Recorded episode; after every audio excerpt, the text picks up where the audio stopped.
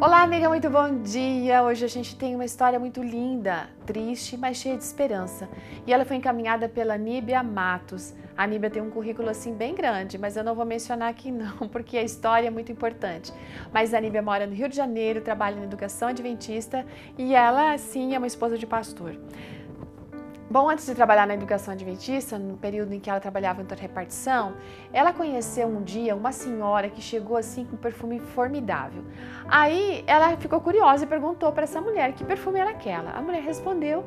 Aí as duas começaram uma conversa. E nessa conversa perceberam que ambas trabalhavam no mesmo prédio, elas eram concursadas pelo Estado, e uma trabalhava no primeiro andar, no caso a Níbia, e a Clô, esta mulher, trabalhava no terceiro. Gente, com o tempo, a Aníbia percebeu que aquela amizade tinha sido providencial.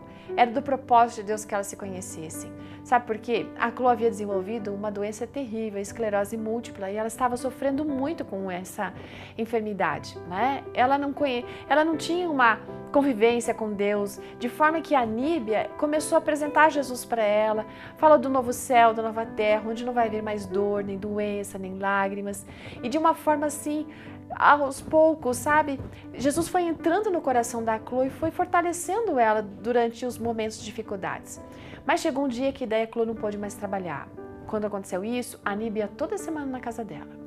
Finalmente, gente, foi o último encontro que as duas tiveram. Naquele dia, embora a Aníbia não soubesse que seria o último encontro, ela ficou muito angustiada porque descobriu que naquele dia a, a Chloe não falava, não enxergava mais nada. E ela começou a chorar por causa daquela situação. Muito comovida, ela ficou no momento tão bem pertinho do ouvido da Chloe e começou a cantar uma música que as duas cantavam juntas antes, sabe?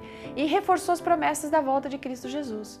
Quando ela terminou, e terminou acho que com uma oração, parece que a Chloe, ela tentou falar alguma coisa, porque deu assim, um, um, um grito intenso, com uma lágrima uma não, lágrimas escorrendo pelo seu rosto, como querendo dizer: Amiga, eu estou aqui, eu estou escutando você. Naquele momento, ela ganhou de Deus uma amiga que não teve a cura física, mas que sim ganhou a cura espiritual. E essa é muito maior, muito mais importante do que até a cura física, porque tem a ver com vida eterna. Né? E sabe, hoje a Clô descansa no Senhor e a Níbia sente a falta dela, mas sabe que essa ausência é provisória. Talvez você seja alguém que sente a falta de uma outra pessoa que amava, mas por algum motivo não está mais aqui, está descansando. Ela morreu. Você consegue enxergar o retorno de Jesus? Você acredita no que a Bíblia diz a respeito de que ele vai ressuscitar naquele grande dia as pessoas que o amaram e vai dar a elas um corpo glorificado, imortal, revestido de perfeição? Se esta esperança não está no seu coração, eu convido que você leia Apocalipse capítulo 21, verso 4. E ali o Senhor diz o seguinte: que ele vai enxugar dos olhos toda a nossa lágrima. Não haverá mais morte, nem tristeza, nem choro, nem dor, porque as coisas velhas terão passado. E nós aguardamos com ansiedade esse dia e acreditamos fielmente na palavra desse Deus que nunca, nunca mente, engana ou se esquece. Ótimo dia, amiga, e até amanhã.